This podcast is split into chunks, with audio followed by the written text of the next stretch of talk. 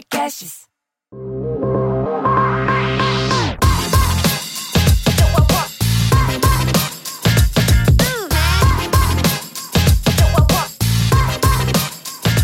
Olá, sejam bem-vindos ao Deep Growth, o podcast que aborda com profundidade o crescimento acelerado das empresas. Eu sou a Tayana Degmont, Thay, e tenho aqui comigo o Gabriel Costa. Oi, Mineira. Oi, Thay. Oi, pessoal. Bom, hoje a gente tem o prazer aqui de receber meu grande amigo Cláudio Franco, o CMO da Gimpass. Seja bem-vindo, Cláudio. Muito obrigado pelo convite, super feliz de estar aqui com vocês. Show de bola. Antes de eu começar a fazer as perguntas aqui, deixa eu agradecer os nossos, os nossos incríveis patrocinadores que permitem a gente ter uma infra super legal, né? Para quem acompanhou a primeira temporada, já viu o nível que a gente está indo agora. Primeiro deles é o programa de Startup SC, lá do Sebrae de Santa Catarina, que é, eu acho, um dos programas mais legais, mais completos para desenvolver o ecossistema local. O segundo deles é o Conta Simples, que é uma conta digital PJ, é, que permite a gente fazer putz, múltiplos cartões de crédito, gestão super, super eficiente, bem mais simples. Inclusive o GLA é cliente lá do Conta Simples. E Cafeinarme, tem aqui o nosso Super Coffee, que é o que permite a gente trabalhar com tanto foco e disposição durante tanto tempo, inclusive fazer 10 episódios em dois dias aqui no, é, no final de semana. É, por fim, queria agradecer também a Informove, que é um escritório de arquitetura e engenharia super legal, que cede aqui o, o espaço tão incrível para a gente gravar. Bom, feito aqui os, os devidos agradecimentos, Cláudio, só para a gente ter uma, uma noção, assim, dá um pouco da. Explica o que é a Gimpass, mas principalmente a dimensão dela, porque é um negócio assustador. Legal. Bom, o Gimpass hoje ele é uma plataforma completa de bem-estar. A gente trabalha junto com 2.500 empresas no, no mundo inteiro, então a gente está em 10 países. E, e, nossa missão é tornar o, o bem-estar uma coisa que seja universal. Né? Então, para isso, a gente tem equipes em todos os países, a gente tem é, um time de desenvolvimento de produto incrível que hoje são 1.200 pessoas trabalhando para tornar o bem-estar das pessoas, a felicidade dos funcionários, dos nossos clientes, uma coisa absolutamente universal. Muito foda. Mas, mas assim, a Gimpass não começou com empresas, né? Não começou vendendo para empresas principalmente. Exato. É, e aí tem dois grandes pontos, eu acho na história de vocês, pelo menos que eu acompanhei, né? Acho que tem dois grandes pontos de grandes adaptações de vocês. O primeiro eu acho que é esse. Conta um pouco como é que surgiu o negócio e essa primeira adaptação de um público antigo, se não me engano, era B2C, para um negócio muito mais B2B, corp. Como que foi esse, tanto a escolha quanto a transição disso mesmo? Legal. Bom, esse primeiro pivô, né, foi uma coisa assim que marcou a história da, da empresa. E eu digo que ao mesmo tempo foi uma coisa muito positiva, mas foi um desafio muito grande porque foi bem no comecinho da, uh, do Jim Pass. Então, no primeiro ano, né, a formação da empresa estava muito voltada assim para aumentar a taxa de utilização das academias, oferecer um serviço para o consumidor final que pudesse ter a mensalidade única e você pudesse visitar várias é, academias a, ao mesmo tempo. E é como todo marketplace B2C, é muito difícil de começar. Tem aquela história do ovo da galinha, Sim. eu não tenho o a demanda primeiro, tem que ter volumes de investimentos assim muito altos para adquirir os primeiros usuários. E foi meio que uh, factual, é, era uma das hipóteses que os fundadores tinham naquele momento, que era testar um modelo B2B. Mas não existia esse modelo. Você não sabia nem como como cobrar, como oferecer. Começar, né? Será que será que as empresas teriam interesse por um por um modelo como esse? E aí nosso primeiro cliente, na verdade, foi casual, foi a PwC. Ela ligou para o Jim Pass e falou: olha, eu tenho aqui um programa de é, reembolso de, de academias e tá me dando muito trabalho. Eu tenho quero, muitas notas fiscais, eu tenho. Você não quer assumir isso daqui para mim, propor um modelo, um desconto, um comprar em, em atacado aí o, o Jim Pass. E foi assim meio que começou. E do dia para noite a empresa duplicou de tamanho, só com o primeiro cliente corporativo. Só com a PwC. Só com a PwC, era aqui no Brasil, a PwC aqui do Brasil. E aí aquilo que era um piloto, que era uma hipótese que estava sendo testada, de repente virou, o business virou o, o, business inteiro. É, eu me juntei na empresa em 2016 e o B2C já representava menos de 20% naquele, naquele momento. Então já tinha Então foi em 2012 a empresa foi fundada, 2013 começou com os clientes corporativos e em 2016, é, três anos depois, já era mais de 80% do negócio. Do B2B.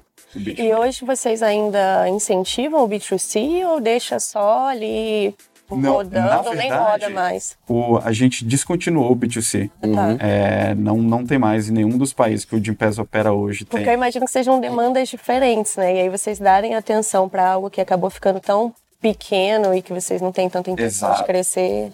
E, e assim, a nossa missão, ela é, é, ela é uma missão que ela tem que estar tá muito equilibrada entre os três pilares do nosso marketplace. Então, eu tenho que adicionar valor para o nosso cliente corporativo, tenho que adicionar valor para o cliente final, para o usuário, eu tenho que adicionar valor para o meu parceiro também. E a forma como a gente adiciona valor para o parceiro é gerando demanda incremental para ele. Então, se assim, a gente não tem nenhum você interesse. Pega o B2C, você provavelmente está tirando uma demanda Exato. existente. Né? Então, foi uma forma que a gente encontrou de simplesmente nem duvidar se a gente está adicionando demanda é, adicional, então a gente descontinuou completamente o B2C. E aí vocês tiveram essa primeira mudança e aí mais recente a gente acompanhou uma outra mudança também, né, que foi a migração ali do modelo de academias físicas para aplicativos e bem-estar, terapia, yoga, uma série de, de coisas, e que foi muito acelerado pelo Covid, mas que dava para ver que era uma estratégia anterior. Né? A gente lembra, o Joca estava na nossa primeira temporada, quando ele estava tocando ali o Jim Pass Wellness. É, como que foi isso? O quão, o quão planejado foi? Vocês esperavam que essa migração para esse outro modelo fosse ser tão rápida? Dá para comentar quanto representa hoje para vocês? Claro. Uh, primeiro assim, né, a gente conversando com nossos clientes, a gente viu uma necessidade assim natural é, dentro do ambiente corporativo de ter uma solução mais completa de bem-estar. Tá. E nos últimos dois anos a gente viu o surgimento de muitos produtos novos uh, com foco em B2B é, e que tinham uma, uma, receptividade, uma, uma receptividade muito grande assim, dos nossos clientes. Então a gente pensava, poxa, eu já tenho uh, é, 2.500 clientes corporativos, já tenho uma plataforma digital que entrega essa experiência todos os dias para os funcionários, para os parceiros é, a gente trazer mais categorias era uma das nossas hipóteses, né? Sair do mundo fitness e presencial e passar a oferecer outras categorias para completar o bem-estar do funcionário dos nossos clientes. E aí era um piloto, era o Joca na época que estava tocando esse piloto. Era um piloto para inicialmente 50, 100 pessoas, era um beta bem, bem controlado. Pequeno, né? E aí eu lembro, eu tava, era um domingo, eu recebi uma ligação e falando assim, olha, parece que a coisa na Itália está tá avançando muito rápido, a gente vai ter que pensar numa forma de é, continuar entregando a nossa missão. Você tem operação lá? A gente tem operação na Itália. Então, é, foi a primeira operação. ver o negócio aos Vocês poucos acontecer já... lá, né? Essa Uau, chegada do Foi em fevereiro. E aí a gente falou assim, olha, vamos acelerar o projeto do Gympass Wellness e vamos expandir o nosso marketplace, não só para na época acho que eram 5, 10 aplicativos assim. A gente tem que entregar todas as categorias dentro de um aplicativo que consiga como você faz isso, Cláudio? Porque falando assim parece, né? Ah, temos que, que entregar, mas e aí? Legal. É, como em, em, tantos países, né? Tantas é, frentes. Começou na Itália e era assim: vamos expandir o piloto. Em uma semana virou, vamos colocar na Europa inteira. E em três semanas virou o nosso produto principal. Então a gente fez mudanças assim fundamentais para entregar rápido. Então, a primeira delas foi alocar recursos. A gente tinha que ter muito mais recursos naquilo que era um piloto e não no, no core business do, é, do Gympass naquele momento. O segundo foi estabelecer uma frequência muito alta. A gente tinha reuniões diárias. É, foi bem um war room, então, na prática, né? Era, foi um war room que durou talvez ali de fevereiro até, poxa, outubro, novembro, esse War Room ainda estava bem, bem ativo. Uhum. É, e, poxa, a gente mudou completamente a estrutura organizacional da empresa, as formas de é, tomar decisão e fazer com que essa decisão chegasse em todos os países ao mesmo tempo, de forma mais rápida possível. Políticas novas é, de parcerias, é, estudos que tiveram que sair muito rápido ali de quem era o principal player de meditação na Espanha. Uhum, tem que, que saber rápido, rápido, né? Então a gente é, basicamente transformou a empresa inteira ali num período de quatro a seis semanas e continuou com esse modelo até as coisas se estabilizarem um pouco mais. A gente vai falar bastante sobre essa parte internacional, que eu acho que é um. Né, esse nível de complexidade da Gimpass me chama muita atenção, a gente já conversou sobre isso várias vezes, inclusive. Mas antes, uma, uma pergunta. É, atividade física, por definição, é uma coisa que pouca gente faz e pouca gente faz com consistência. E eu sei que essa sempre foi uma das brigas da Gimpass, né? De, de incentivar e de, de proporcionar mais isso. É, o quanto que essa história do, do wellness e de, de outras coisas, né, que querendo ou não, bem-estar, pelo menos eu prefiro muito mais fazer uma massagem relaxada do que fazer atividade física, é, o tanto que isso, por exemplo, impactou a retenção de vocês, ativação, engajamento, enfim, esse, essa adição de, de outros produtos, sabe, complementares. É. O, muito legal essa pergunta, Gabriel, porque é, a gente coloca a missão da gente em primeiro lugar. E atividade física, ela tem um, uma questão que, assim, o primeiro passo para você dar, ele é muito doloroso. Ninguém acorda um Eu dia... diria os primeiros meses ele é bem, é. bem doloroso. Exato. Então, Se persistir, né? Não é nem uma fricção de produto, é uma fricção de hábito, de, hábito de, de, dar o primeiro passo. Antes de criar o hábito, você tem que dar Sim. esse primeiro passo. Então, quando a gente olha assim para o potencial total que a gente tem de, de mercado, existe essa restrição. Então, eu tenho pessoas que já têm uma prática frequente de atividade física, outras que estão considerando, estão flertando ali com atividade física, é e aquelas que têm uma grande rejeição até pelo, pelo tema. Né? Elas não conseguem nem pensar, considerar uh, começar a atividade física. O que a gente vê com esse, com esse modelo mais completo é que a gente consegue acessar muito mais necessidades com uma barreira muito menor. Então, por exemplo, se você tem um problema de dificuldade de sono, de, uhum. de dormir à noite. Poxa, a gente tem hoje N produtos hoje dentro do nosso marketplace que favorecem, que ajudam você a dormir melhor. E é um negócio que impacta incrivelmente tudo. Produtividade, qualidade de vida, bem-estar, tudo. tudo. Bem-estar é você comer bem, é você estar tá bem com a sua família, com se relacionando bem, e é você também ter uma boa prática de atividade física. Então, o Calme, por exemplo, né, um dos nossos parceiros. Cara, você escutar uma história para dormir com o Cauã Raymond narrando, tipo, é uma barreira zero ali, Sim, praticamente. É você só precisa ter um dispositivo conectado à internet é, e, o, e abrir no, uhum. na, na, playlist do, do Calma. Então a gente viu assim uma fricção muito menor e a gente viu também uma possibilidade de complementar, porque assim um hábito ele complementa o outro também.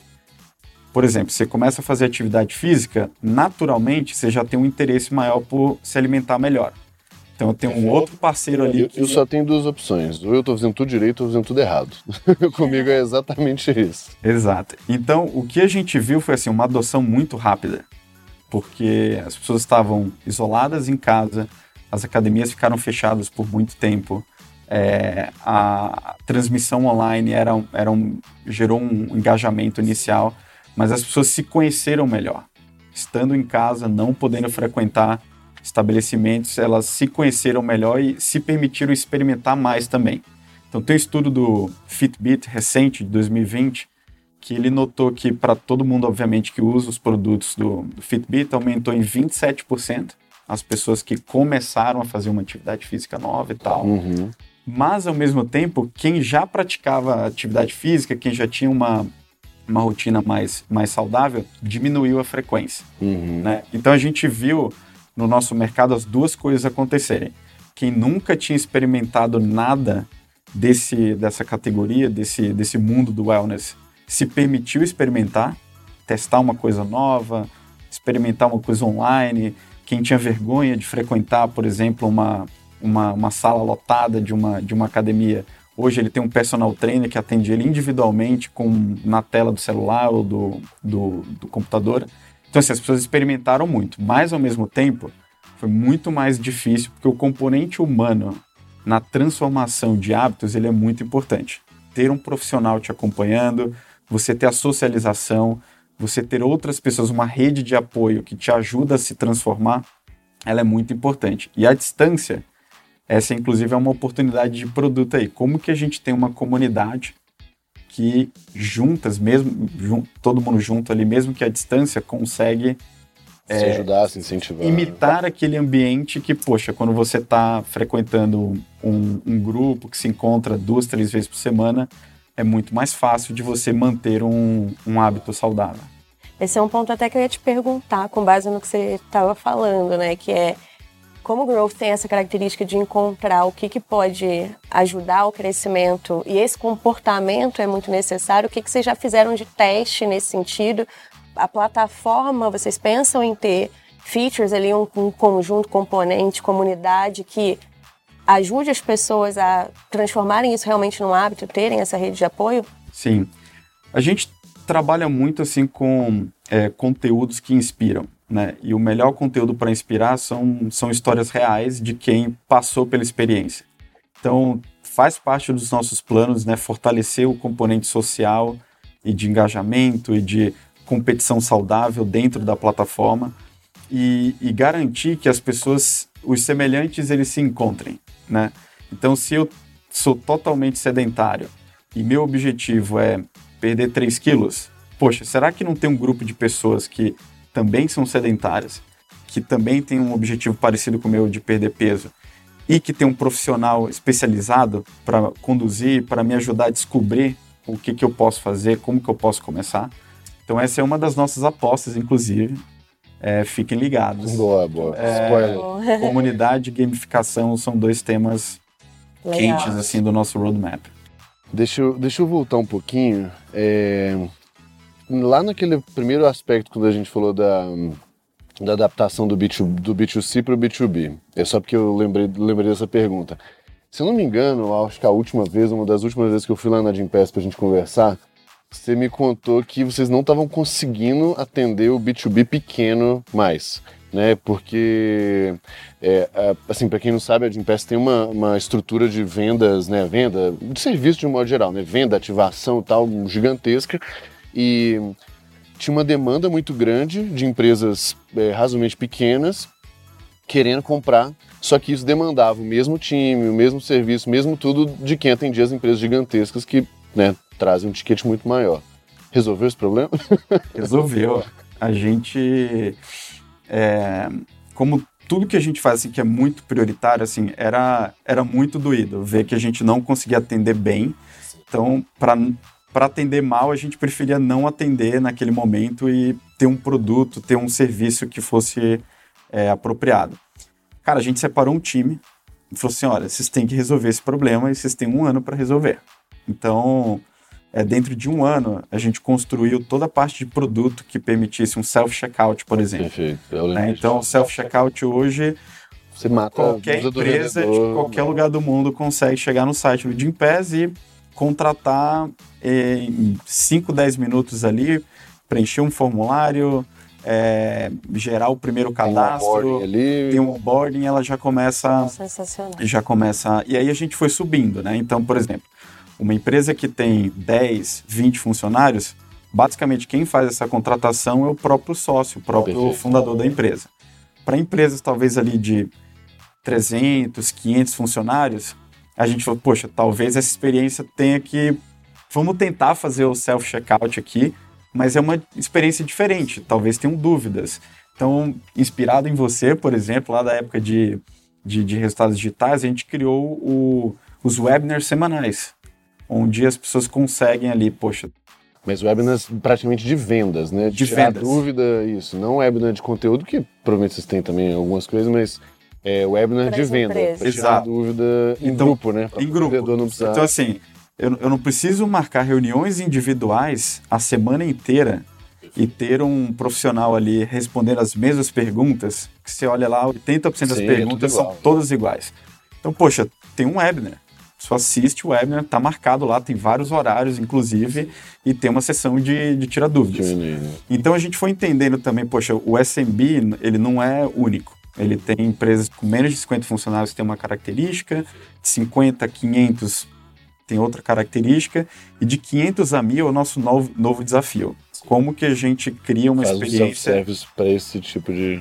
Exato. E aí, poxa, a gente tá, tá nessa última etapa, como que a gente entrega também uma experiência relevante do pós-venda também. Não é só vender, mas é depois como que a gente é, trabalha com o sucesso do cliente também para essa carteira. E Cláudia, é muito louco pensar que você está falando disso, de um problema aqui que vocês já conversaram, mas como que é lidar com problemas assim em diversos países? Porque são quantos mesmo que você mencionou? Hoje são 10 países que a gente 10 tá... países.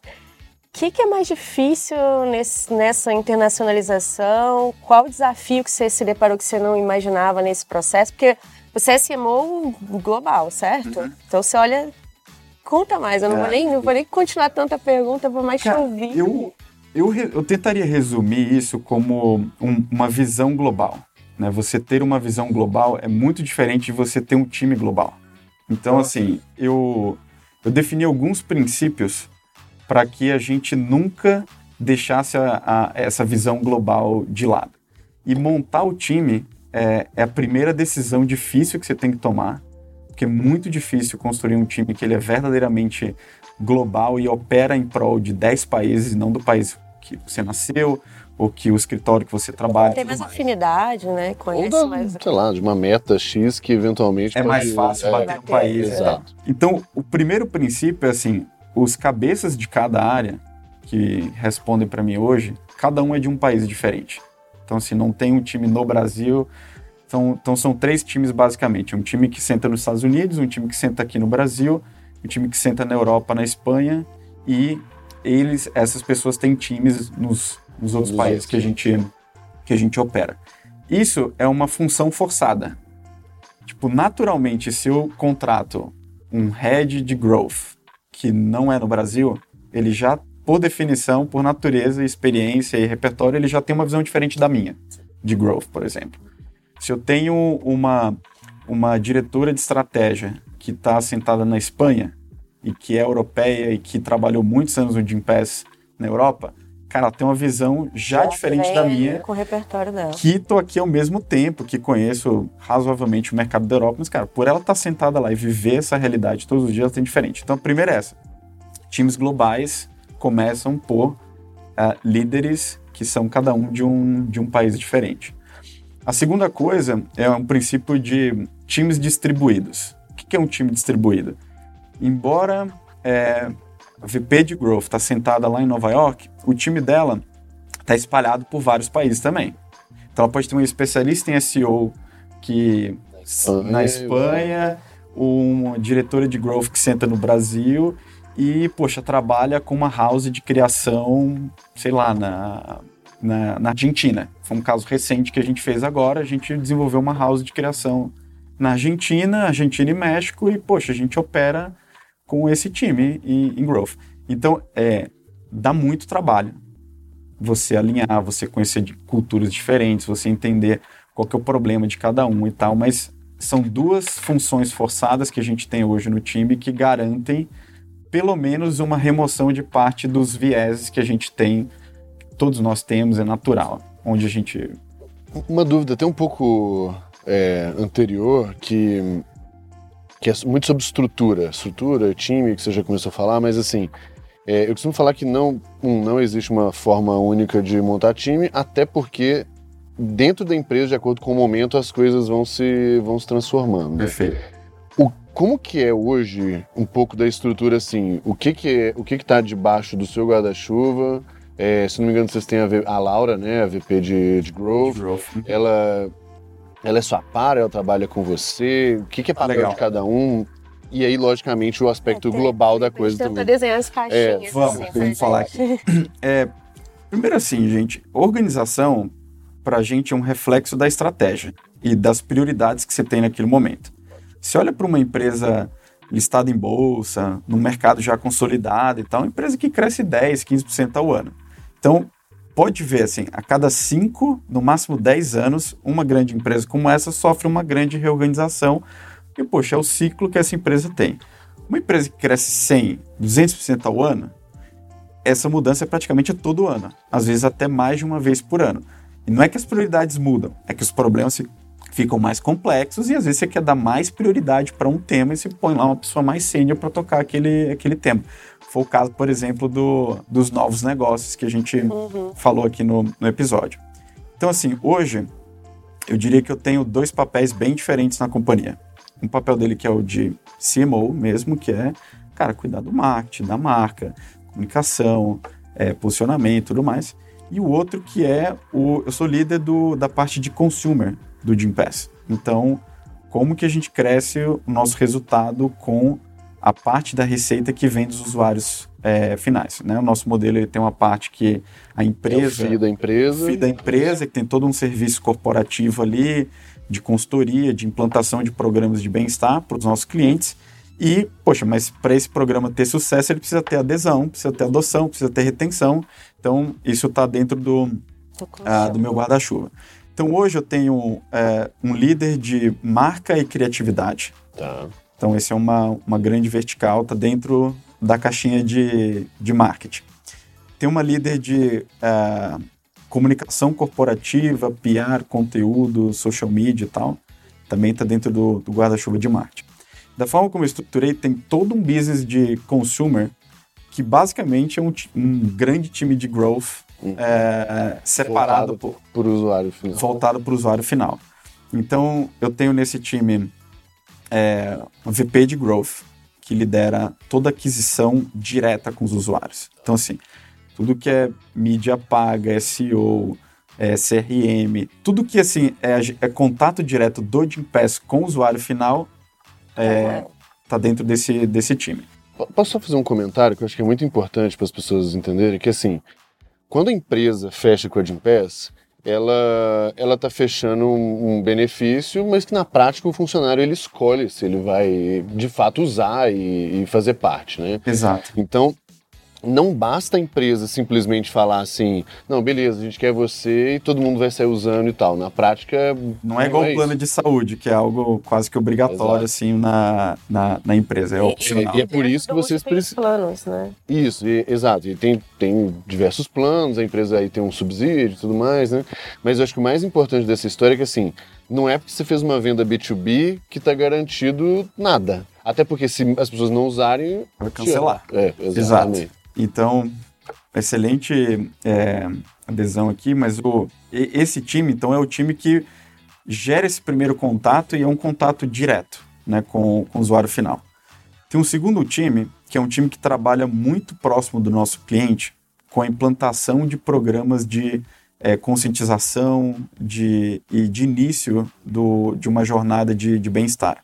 Tem um time que presta bastante consultoria para os nossos clientes de como montar um programa de comunicação, um programa de lançamento, um programa de reengajamento, um programa voltado específico para é, pessoas com doenças crônicas. Então, assim, é um time muito especializado, que é uma coisa que está dentro do nosso DNA. A gente vive isso há oito anos. Então, a gente entende bem o ambiente corporativo de como elevar a população ativa e é, engajada com atividade física e com bem-estar. E aí você gera mais valor ainda para a empresa que contrata serviço, né? Porque, ela, porque existe essa dificuldade de formar essas políticas internas e colocar em prática. Então, se tem uma assessoria de vocês, já é meio caminho andado. Né? Exato. Então, esse time é um time de growth também, mas que ele trabalha de uma forma indireta. Ele influencia, ele presta consultoria, ele presta serviços para os nossos clientes B2B para que eles executem esses programas. Em alguns casos, a gente mesmo executa, combina, vai lá e faz junto com a quatro mãos com, com nossos clientes. E tem uma outra área, última delas, que é uma área voltada para criação de valor do, do nosso ecossistema. Né? Então, eu preciso ter um equilíbrio econômico para o meu negócio funcionar bem, ser sustentável e gerar valor para as três partes.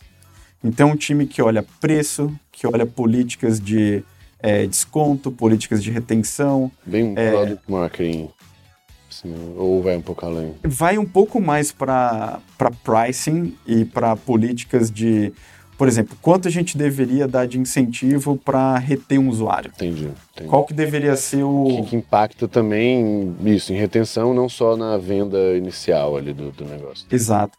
Ou, por exemplo, que tipo de funcionalidades do produto nós deveríamos investir mais para que o nosso usuário tenha uma experiência melhor. Então, é um, é um time que olha para o lifetime value desse usuário, mas não olha só para o número. Ele olha o, o que está fazendo com que o lifetime value ele seja 2 ou 3. E como que a gente faz? E, e geralmente não é linear, né? Você tem usuários que Sim. têm um determinado valor, usuários com outro valor. Como que a gente move todo mundo e continua prestando um serviço que tem um alto valor adicionado e o lifetime value vai ser a consequência disso. E tem um time que é muito analítico, mas que trabalha muito próximo do, dos usuários, do time de produto, para entender o que, que a gente precisa mexer nessa grande máquina complexa para que o usuário fique mais com a gente, perceba mais valor do nosso ecossistema e, consequentemente, é, gere mais valor para o ecossistema como um todo. Incrível. Então, em resumo, tem o marketing, o business de consumer, consumer, e tem uma outra parte que é muito importante também, que é né? a experiência do usuário, né? o customer experience. Então, Isso também está com você? Também está comigo. Ah, então tá trabalhando um pouco, menino. Mas... E falando em trabalhar pouco... É... Mas calma, Vão, esse negócio do customer experience, como que isso encaixa nessa estratégia toda aí? Poxa, eu Primeiro é uma área que eu tinha muito carinho, sempre tive, porque eu. Quem não gosta de bom ser serviço, bem tratado. Né, de ser bem tratado. E, e poxa, quando você tem um, um, negócio que é muito grande, é uma área que precisa escalar muito rápido, é, uhum. porque é a primeira que o cliente sente quando quando está atrasada na, uhum. na, na escala. E eu gosto muito porque é a primeira área que enxerga oportunidade também não tem ninguém hoje no Gympass que fala mais com o usuário do que a nossa área de Customer Experience. Então, assim, é a melhor fonte de ideias, de problemas que a gente precisa resolver mais rápido, de como é, endereçar isso rápido. Teste, é muito fácil fazer um teste. Poxa, eu tenho lá uma pessoa que fala com... É, um time que fala com 100 mil pessoas no, numa hora. Cara, se você quiser testar, quiser perguntar alguma coisa para é, é, muito rápido. é muito rápido, né? É mais rápido eu falar com o time de, de CX e trazer uma resposta para uma pergunta do que montar uma pesquisa e disparar para o usuário, por exemplo. Uhum. É, é até contraintuitivo nesse, nesse caso, mas é uma área muito rica em geração de hipóteses e de trazer problemas também que estão doendo muito para o usuário. E outra, é, hoje em marketing não tem como não ser omnichannel. E o CX é um, é um canal muito importante para que a gente tenha uma experiência completa. Então, por exemplo, se estou fazendo uma campanha agora em janeiro, é, uma, é, um, é um, uma época que as pessoas geralmente fazem promessas de, de ano novo. E é a nossa Best Friday é no. Na verdade, uma Best Monday, é. que acontece na primeira segunda-feira do, de todos os anos. Então, assim, tem que ter uma estratégia muito integrada. Se eu, se eu tenho uma oferta diferente, se eu tenho uma condição especial, se eu tenho um produto novo que eu estou lançando nesse período, é, tem que estar tá tudo integrado. Então, assim, antes de CX não estava comigo diretamente, tinha uma necessidade muito grande de alinhamento. Porque era onde, onde gerava ruído. Uhum. Poxa, tô aqui, o cara tá dizendo que o desconto não está aplicado. O que, está acontecendo? O marketing, o que, que vocês fizeram aí e tal? O que, que vocês prometeram que está gerando alguma frustração? Uma frustração, né? exato. Então, é, Hoje, hoje é uma, uma experiência muito mais é, unificada e mais rápido de, de rodar, porque são times que trabalham diariamente juntos. E aí a gente também trabalhou muito com é, a parte de vendas ativas e suporte, né? Como a gente mudou o produto muito rápido. Então imagina que a gente lançou três produtos grandes durante a pandemia. Então, poxa, já era difícil explicar como funcionava antes, imagina agora com três produtos novos. Então, a área de CX ela foi fundamental para que a nossa mensagem, nosso product marketing, ele funcionasse muito melhor com alguém que estava no chat ali perguntando como que funciona isso? Nunca usei, como é que faz? E, e tinha muita pra testar as abordagens rápido também, né? É.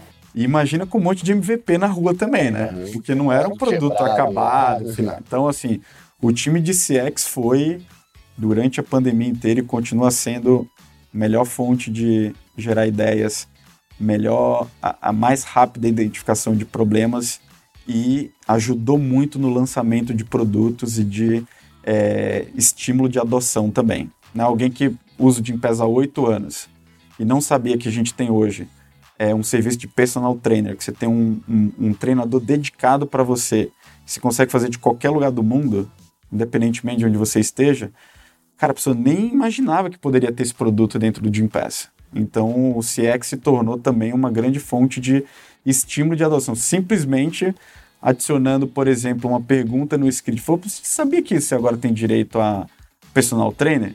Ah, não acredito. No meu plano, pagando 100 reais, não acredito. Mas é, tem. Você quer marcar sua primeira aula?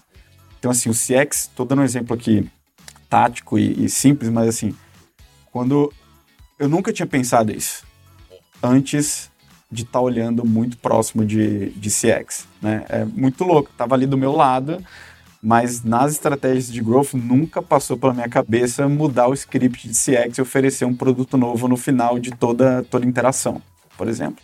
Agora, cara, na minha cabeça tá assim. V vamos lá, quantos reportes diretos são? Porque tem essas caixinhas, aí tem os times internacionais. São cê, sete. Sete. Sete. E como que você organiza a sua rotina? Quais são os rituais que você tem para conseguir olhar para essas coisas com a atenção que cada uma precisa? É Legal. É porque só CX é, é um mundo é. gigante, né? Primeiro, assim, essa estrutura só é possível porque, assim, eu tenho um time bastante sênior e muito especializado naquilo que eles fazem. Tá. Uhum. Esse é um ponto é muito importante, né? Porque às vezes tem startup menor que fala assim, pô, não consigo dar conta disso. Mas, cara, faz muita é. diferença a equipe que você tem. Então, assim, é uma equipe muito bem preparada, autônoma, muito diligente, assim. Então, assim, é, para mim é muito mais fácil. Eu, se me perguntasse dois anos atrás, você quer ter sete reports? Eu falo, cara, pelo amor de Deus. Pelo amor de Deus, não, não consigo, vou me matar de trabalhar e tal. É, então, a primeira é essa: são pessoas muito bem preparadas e especialistas naquilo que, que elas fazem.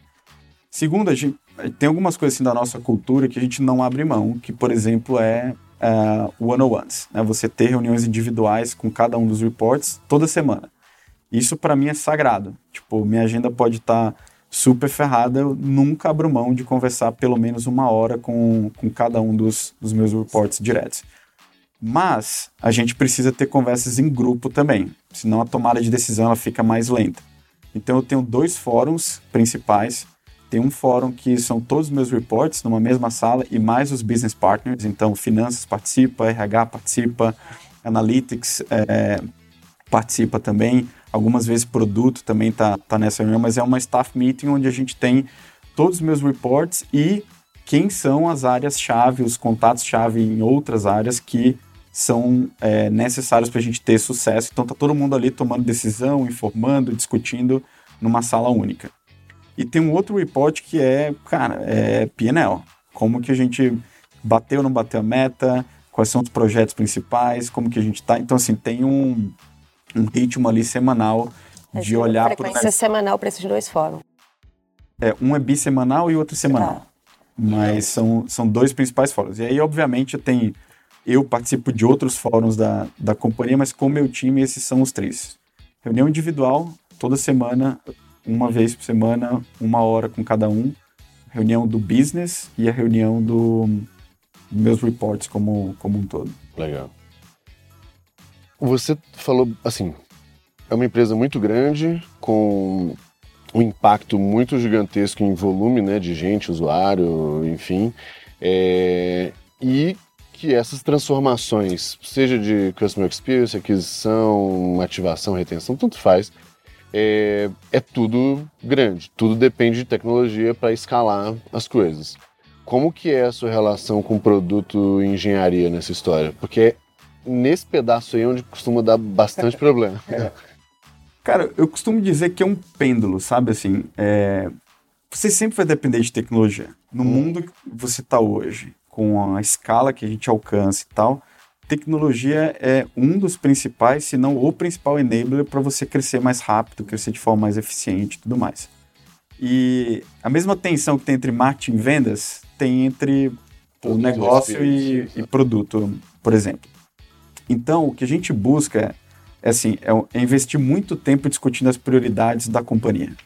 Então, e, e a partir daí, todo o ritual de, de OKRs, de é, revisão periódica de, é, de metas e tudo mais, ele precisa acontecer em conjunto e de uma forma compartilhada também. Né? Então, na prática, o que, que é? Produto tem como objetivos principais os mesmos que a área de negócio. Preciso crescer tanto nesse país, eu preciso lançar produtos novos, eu preciso aumentar a adoção é, de usuários e tal. Então, assim, são as mesmas, é, no, no nível mais alto, são as mesmas metas. Algumas delas são compartilhadas com times específicos de produto. Então, se eu preciso aumentar a minha conversão em três pontos percentuais, o time de growth tem essa meta e o time de produto, vários times de produto também têm essa mesma meta e eles se alinham para caminhar na mesma direção, né? É, mas, é, então vamos lá. Metas de, de alto nível são as mesmas para a empresa inteira, então não tem uma agenda de produto e uma agenda de, de marketing. É, metas são compartilhadas. E tem uma terceira coisa que são os fóruns também. A gente precisa ter fóruns onde a gente é, coloca todo mundo na mesa para é, gerar hipóteses, para discutir algumas coisas são mais ou menos prioritárias. Então, CX está na mesa também com produto, é, o time de criação de valor também. Então, assim, tem fóruns muito recorrentes para discussão de priori... revisão de prioridades, né? Por exemplo, já precisou se a gente ficasse com o mesmo roadmap de produto em março de 2020? Sim. A gente não teria chegado aqui. Faz sentido, né? E isso foi uma conversa em conjunto ali com, com todos os, todas as partes interessadas. Bem legal. É, eu costumo falar que a gente, no fim do dia, todo mundo quer a mesma coisa, a grande divergência é no como alcançar essa coisa, né? Então todo mundo quer fazer a empresa crescer, ganhar mais dinheiro e tal, isso não tem muita dúvida.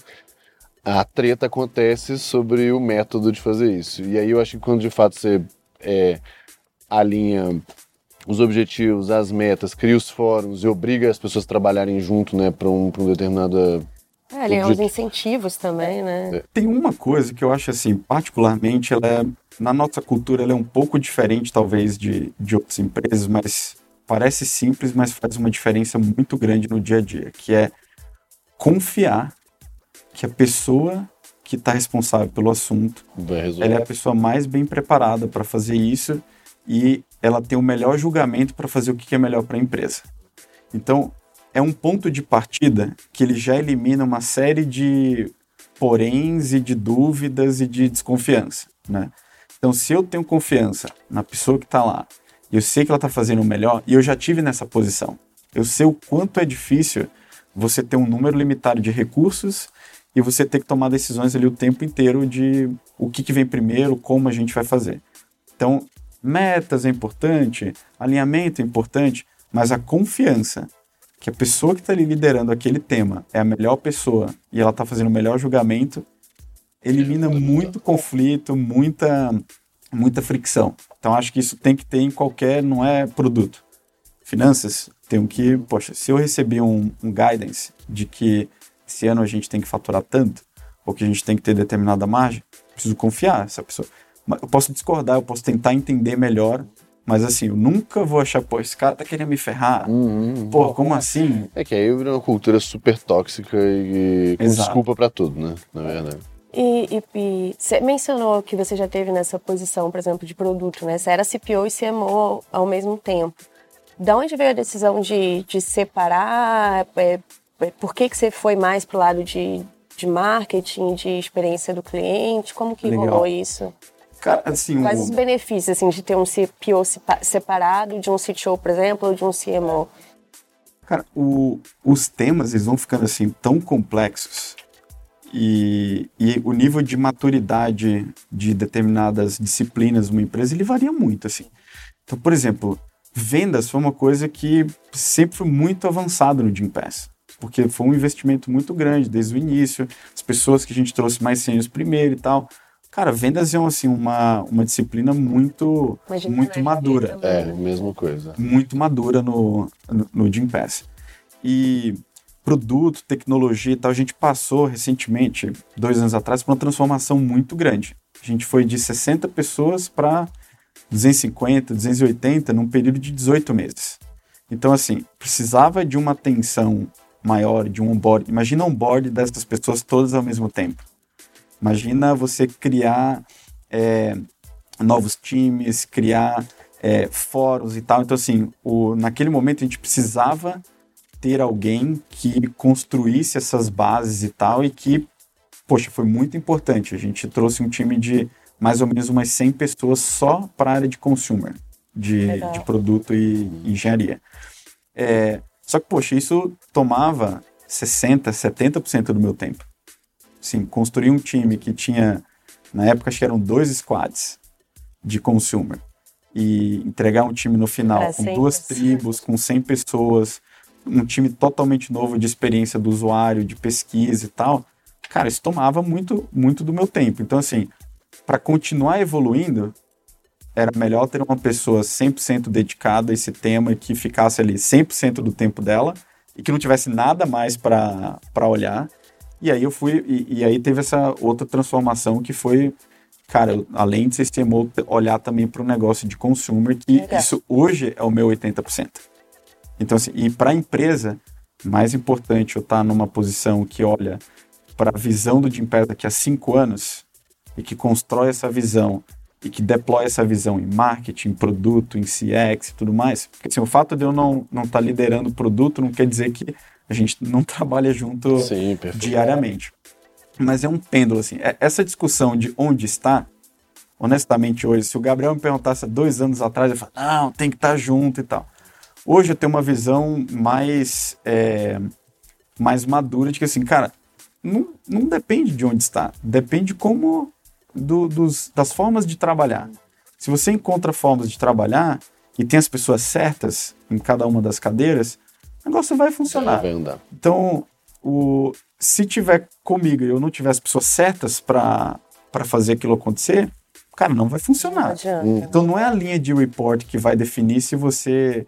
é, na, verdade, a linha de report define de quem que é o call final e quem que escala, né? Porque sempre hoje no tem fim, o. vai cair no colo de alguém para crescer fim, o negócio. Acho que é menos sobre o controle, mais sobre o alinhamento, né? Exato. Então, assim, hoje é, eu, eu cuido muito assim do escopo que, que eu olho e quem está me ajudando na, a, a tocar esse escopo, porque é muito diferente. Se eu sou a pessoa mais sênior de um assunto num time, isso necessariamente vai me demandar mais tempo. Se eu tenho uma outra pessoa que está olhando para aquele assunto e, e dedica mais tempo, no caso de CX, por exemplo, cara, tem uma gestão assim muito é, high level assim com com CX, porque tem uma pessoa muito bem preparada lá e que me traz a mastigada ali, olha, a gente precisa tomar essa decisão aqui, tem caminho A, tem caminho B, tem os prós e contras e tal. Ou, fala, pô, não sei como começar a resolver esse problema aqui, me ajuda a gerar umas hipóteses, vamos trabalhar junto com o time. Então, assim, depende muito também de quem está lá. Eu prefiro hoje ter um escopo onde eu consigo me dedicar de forma equilibrada, com um time forte, é, tocando o, cada uma das disciplinas, do que, poxa, olhar para produto hoje, gente, é uma, imagina, É outro, é outro mundo, outra é bucha. outro mundo. Então eu confio muito em quem está lá e trabalho no alinhamento com essa pessoa. Esse é o meu trabalho. É, a posição que eu estou hoje é uma posição de definir prioridades, discutir, é, resolver alguns problemas grandes juntos e tal, mas confiar que a execução está sendo bem feita por quem está preparado e está dedicado 100%. Show de bola. É super legal. Até porque senão você morre, né? De tanto trabalhar, preocupado, ansioso, não, não faz bem no fim das Imagina, contas. empresa de bem-estar e... Exato, é o auge da Não hipocrisia. faz sentido. Cara, falando, bom, falando nisso, né? Falando em bem-estar, falando em coisas boas, é, tem um tópico aqui, o nosso, nosso último tópico do, do papo, que eu acho que ele é super diferente do, do, do, do padrão que a gente né, costuma conversar publicamente, mas que é muito interessante, que é um negócio que eu passei, né, vem passando há, há cinco anos, e você é quase um, né? Deve ter 10, 11 Dez. meses, 10 meses. É, que é a questão da paternidade, né? É, e, assim, para quem acha que é, não tem nada a ver, cara, tem tudo a ver. Muda, pelo menos para mim, mudou absolutamente tudo. Desde a forma como você enxerga as coisas, como você se organiza, como você lida com todos os desafios aí. E, e já que é uma novidade aí para você, acho que até você já a- começou a aprender a, a fazer um negócio melhor, equilibrar trabalho e tal. Como que foi para você esse primeiro ano de transformação através da sua filha? Bom, eu- é o meu projeto de growth mais importante, a minha filha. Exato. o mais desafiador e o mais duradouro. É... Primeiro, assim, foi uma coisa que eu sempre quis. Eu só nunca imaginei que ela ia nascer duas semanas depois do lockdown.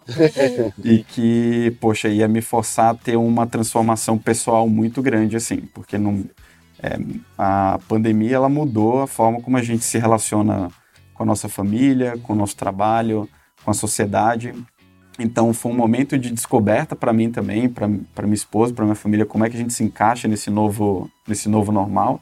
E ao mesmo tempo, cara, tá, tudo estava acontecendo no trabalho. Sim, era tava, o ano mais intenso. Pô, a gente estava mudando nosso posicionamento, a gente estava é, reorganizando o time, a gente, poxa, estava muito intenso ali e eu, eu amo trabalhar, eu me divirto trabalhando.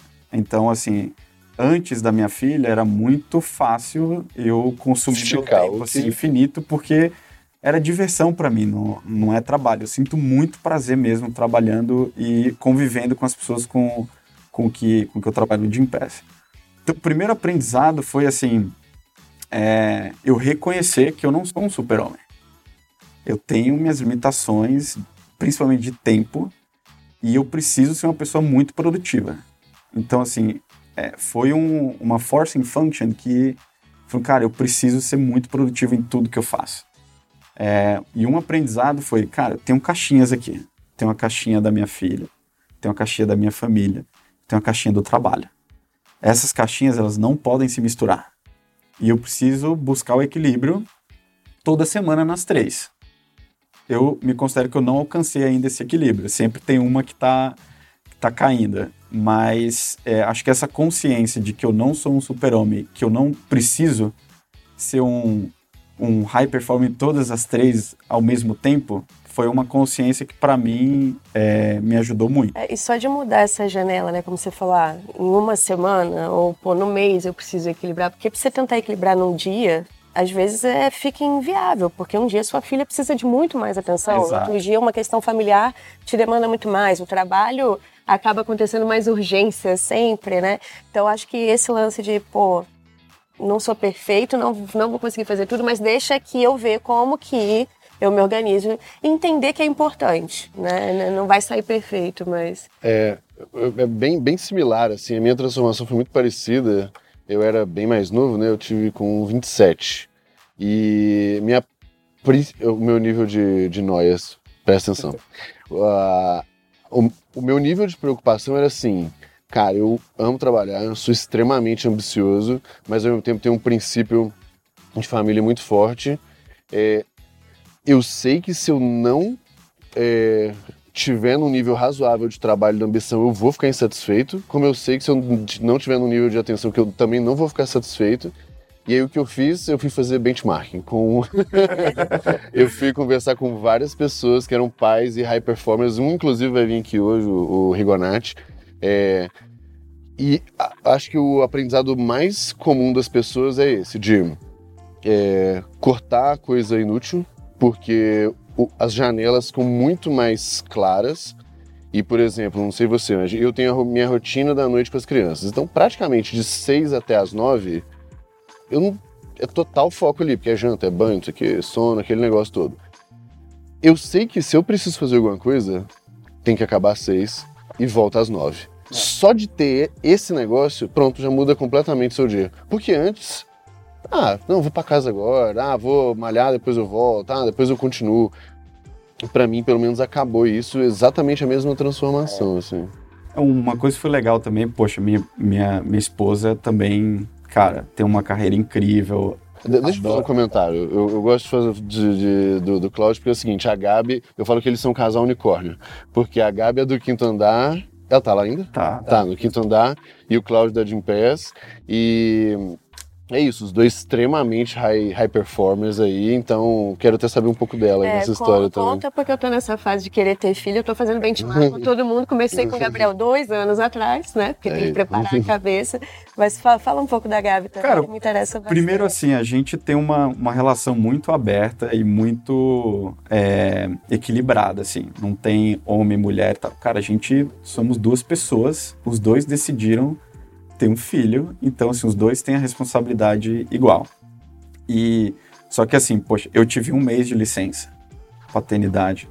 É, obrigado de Impass, política e é por, um, por apoiar. Já é bem diferente. É uma. Poxa, hoje a gente tem um, um suporte incrível, assim. Tem, tanto que tem até mais bebês agora, as pessoas se sentem mais à vontade porque não tem aquele medo de falar, ah, minha empresa não vai entender, meu time não vai entender.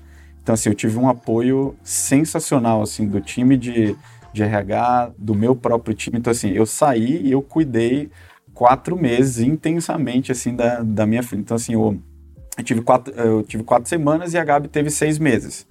Então, óbvio que a, as rotinas eram diferentes ali, mas a gente dividia e combinava assim igualmente como que cada um ia se, é, se dividir.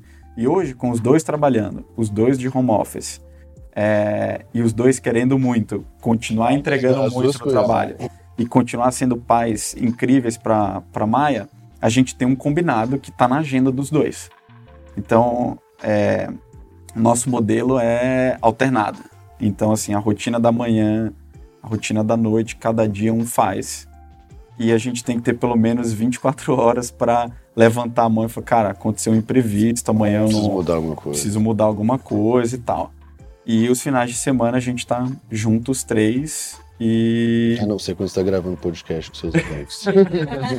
e tem o Me Time também. Gabi.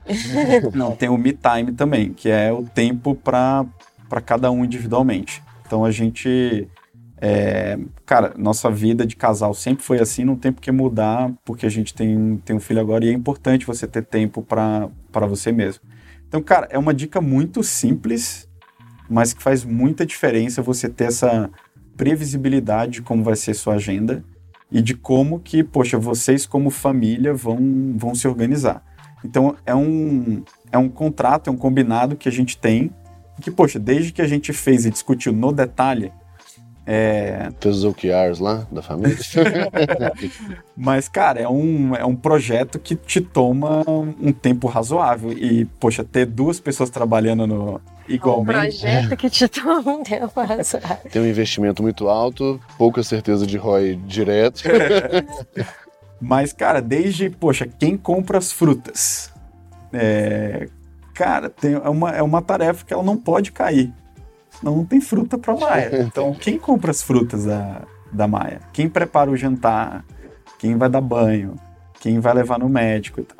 Tem... E vocês já tinham esse nível de comunicação tão alto, tão com não. tanta clareza? Vocês não, precisaram... a gente era a gente era muito mais freestyle assim durante a semana e no final de semana a gente procurava combinar antes o que, que a gente ia fazer, viagem, férias, eram momentos assim talvez de planejamento era mais, é, era menos frequente.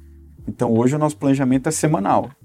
Cara, e aí, como é que vai ser a semana? Tem a agenda fixa, Sim. mas o que foge da agenda é uma. Toda semana a gente discute se vai ter alguma, alguma coisa que foge do script. Mas, a, na verdade, acho que melhorou muito mais nossa comunicação porque forçou a você se planejar. Cara, o que, eu, o que eu ia falar é que sim, eu acho que tem muito, tem muito tabu e tem muita coisa que é razoavelmente fácil de ser resolvida se discutida no, no início. O problema é se você vai acumulando ali uma situação durante três meses. É. E aí chega um momento, e aí, apesar de a gente estar falando de família, isso serve para absolutamente todos os contextos, né? Tem, tem, um desafio pequenininho, teve alguma insatisfação, cara, é melhor resolver agora, ali e pronto, porque daqui a pouco, putz, você já tá falando coisa que você não queria, tá puto, tá no, né? Não faz muito sentido. Cara, super legal. Daria pra gente ficar mais umas duas horinhas aqui, mas super vamos aí. respeitar o tempo do Cláudio da, e da família dele. Boa. O último pedido aqui para te fazer. Na verdade, a gente tem um, uns minutinhos extras que a gente coloca na, na comunidade, então a gente vai encerrar com essa pergunta. E aí tem mais 10, 15 minutinhos, umas três perguntinhas Fechado. que vão para a comunidade.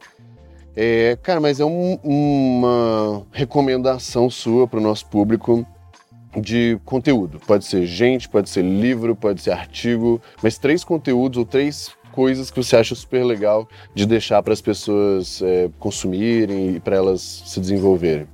Boa.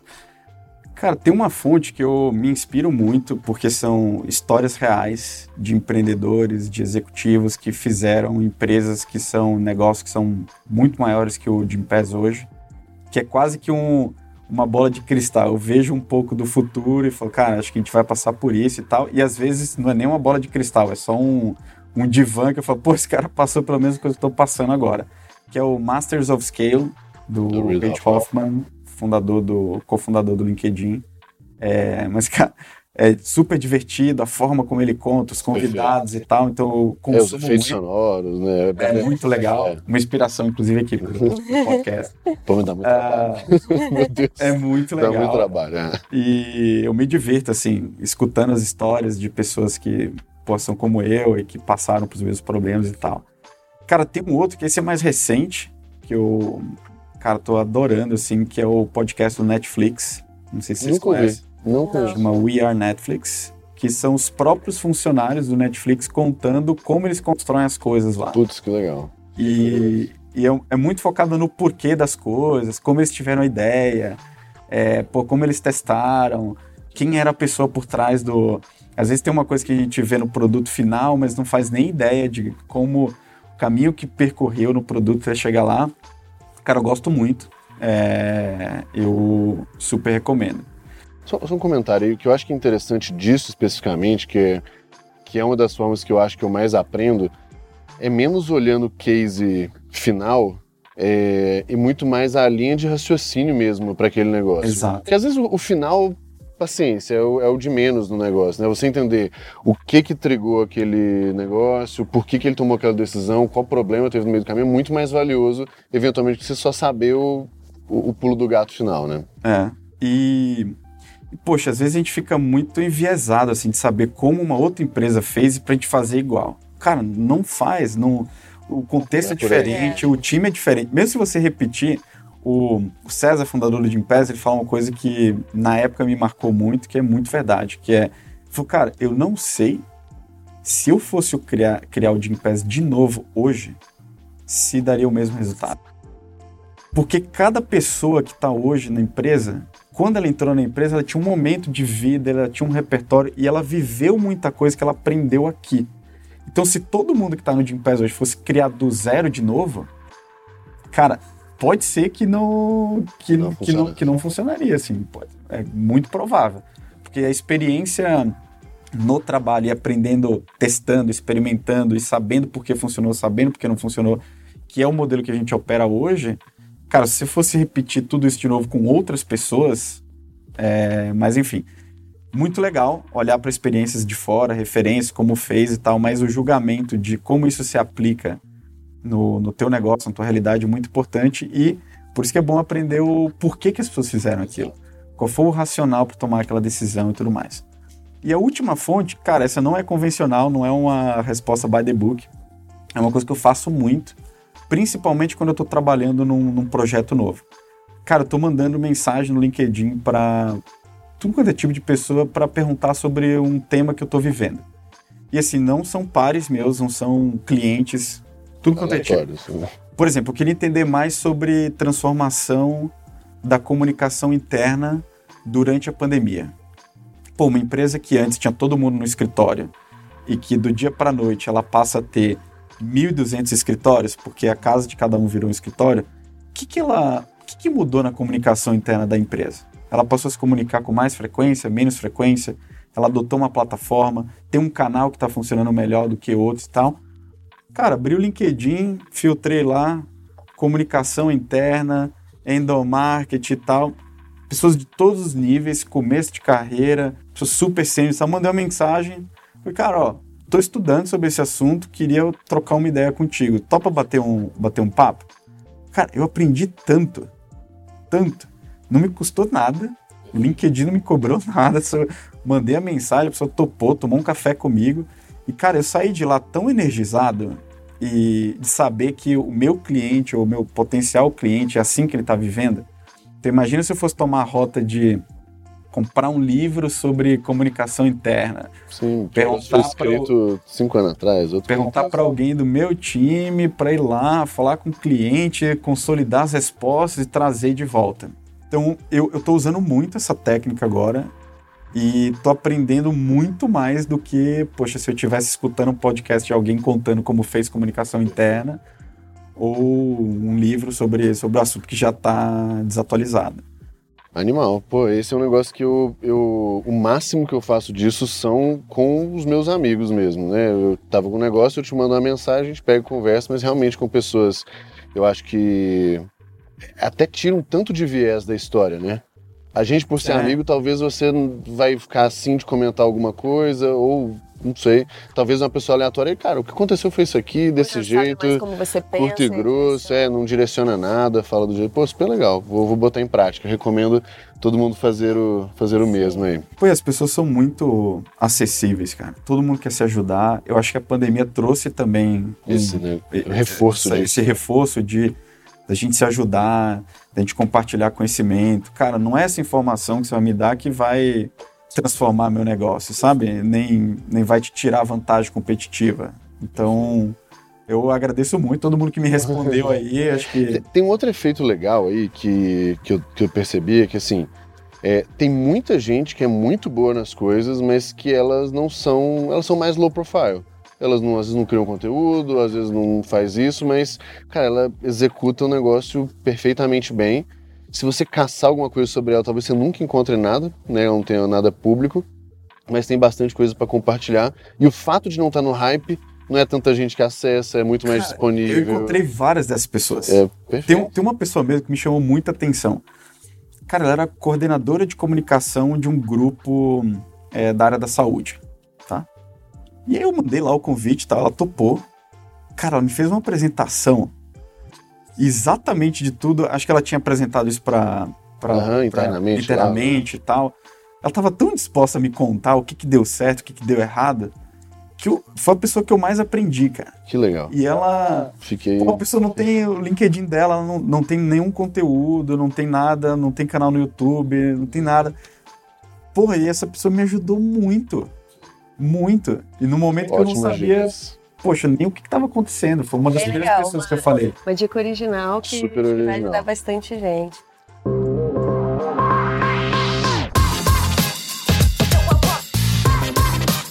Cláudio, obrigada. É. Queria agradecer Obrigado a vocês, sua gente. presença aqui hoje. Pessoal, até a próxima. Tchau, tchau. Super. Deixa eu agradecer também, calma. Deixa eu agradecer também é, não só o Cláudio, mas também comentar que a gente agora tem, para quem tá ouvindo a gente, a gente tá com um canal no YouTube é, também. Então, isso, se você tá ouvindo, tem essa entrevista aqui em vídeo. E para quem quer ver tanto os extras é, dessa entrevista, como de todas as outras do, do Deep Growth, tanto da primeira temporada, quanto da segunda, quanto das próximas, acessar um tanto de conteúdo, participar de fórum, entra no site do GLA, do growthleaders.academy. Tem bastante conteúdo lá, tem uma comunidade super baratinha que já tem acesso a bastante coisa. Beleza? Cláudio, super obrigado. Valeu, Até a próxima. gente. Valeu. Animal. até. Tchau, tchau.